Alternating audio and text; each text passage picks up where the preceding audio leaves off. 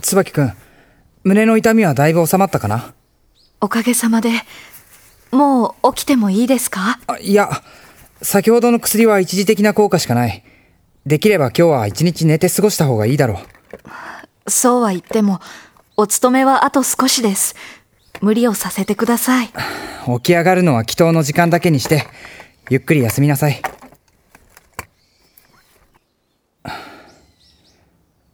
正直に話すよ。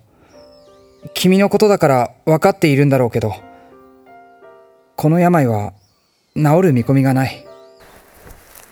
数年前から気づいていました。先代のカナリアも同じ病だったと聞いています。そうだったのか。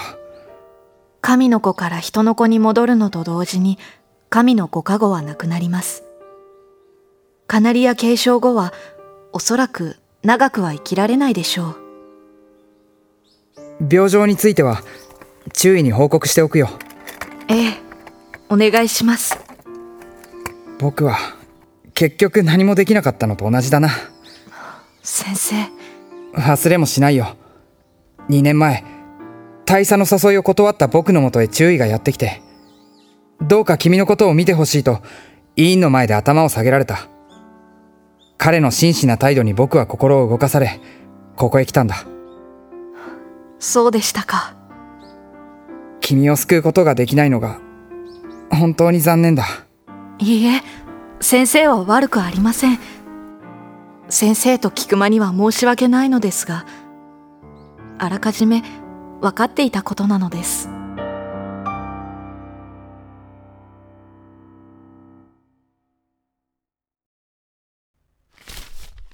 分かっていると思うが三島がカナリアを継承した後帝国海軍本部への電信を担当するのは柊お前の役目だはい電信符号暗号はもう覚えたか3ヶ月もあれば十分ですうんやけに手際がいいな。そうでしょうか。 3ヶ月といっても、お前はここに来てから萩野大佐のそばにいた時間が長かった。帝国軍部の暗号は片手まで覚えられる内容ではない。別に、覚えがいいのはいいことじゃないですか。何かご不満でも。いや。ん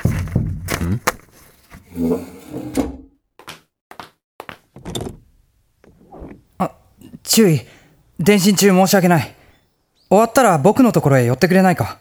はあ、電信はすでに打った。話ならここで聞こう。椿くんのことなんだ。できれば、二人で話がしたい。俺は部屋へ戻っています。あ、悪いね、柊くん。どうぞ、ごゆっくり。はあ、それで、椿の具合はどうなんだ率直に言おう。ここ数日で、病状はかなり進行している。今日処方した薬は、気休めにしかならない。そうか。君たちの力になれなくて、すまなかった。いや、おそらくこれもカナリアの運命というやつだ。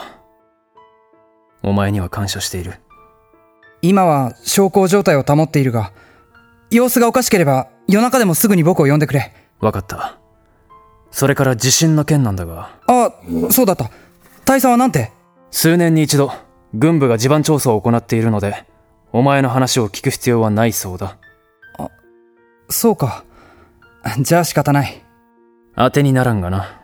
え軍部のどの部隊が調査したのかわからないが、カナリア部隊は終戦破装の動きによって、つい先月まで存続が危ぶまれていた。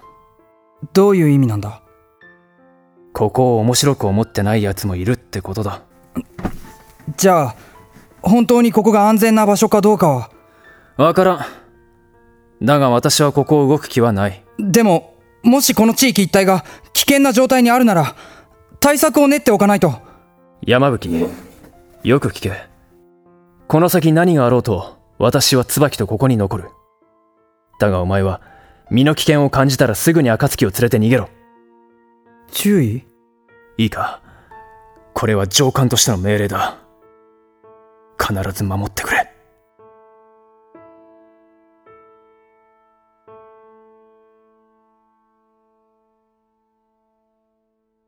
り定め払い清めてひもろぎ差したっておぎ祭りえっとませ祭る蓮華、入るぞ。あ早かったね電信はもう打ち終わったんだああ、今日も注意が打った。俺は隣で見ていただけだ。そっかヒイラジが実際に電信を打つのは僕がカナリアを引き継いでからなんだよなそうだ、また地震か。蓮華、動くな。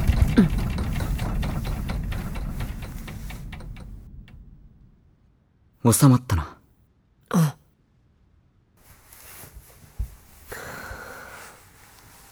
本当に大丈夫なんだろうか何がいやいろいろと地震があろうとなかろうと、あさってにはカナリアの継承がある。分かってるよまだ逃げ出したい気分か。いや、大丈夫だと思う。逃げ出したければ逃げ出せばいい。好きにしろ。逃げないよ。僕はもう逃げない。そうか。本当は不安でたまらなかった。僕にカナリアが務まるのか。そもそもどうして僕が選ばれたのか。カナリアの神事を軍事として利用することが本当に正しいのか。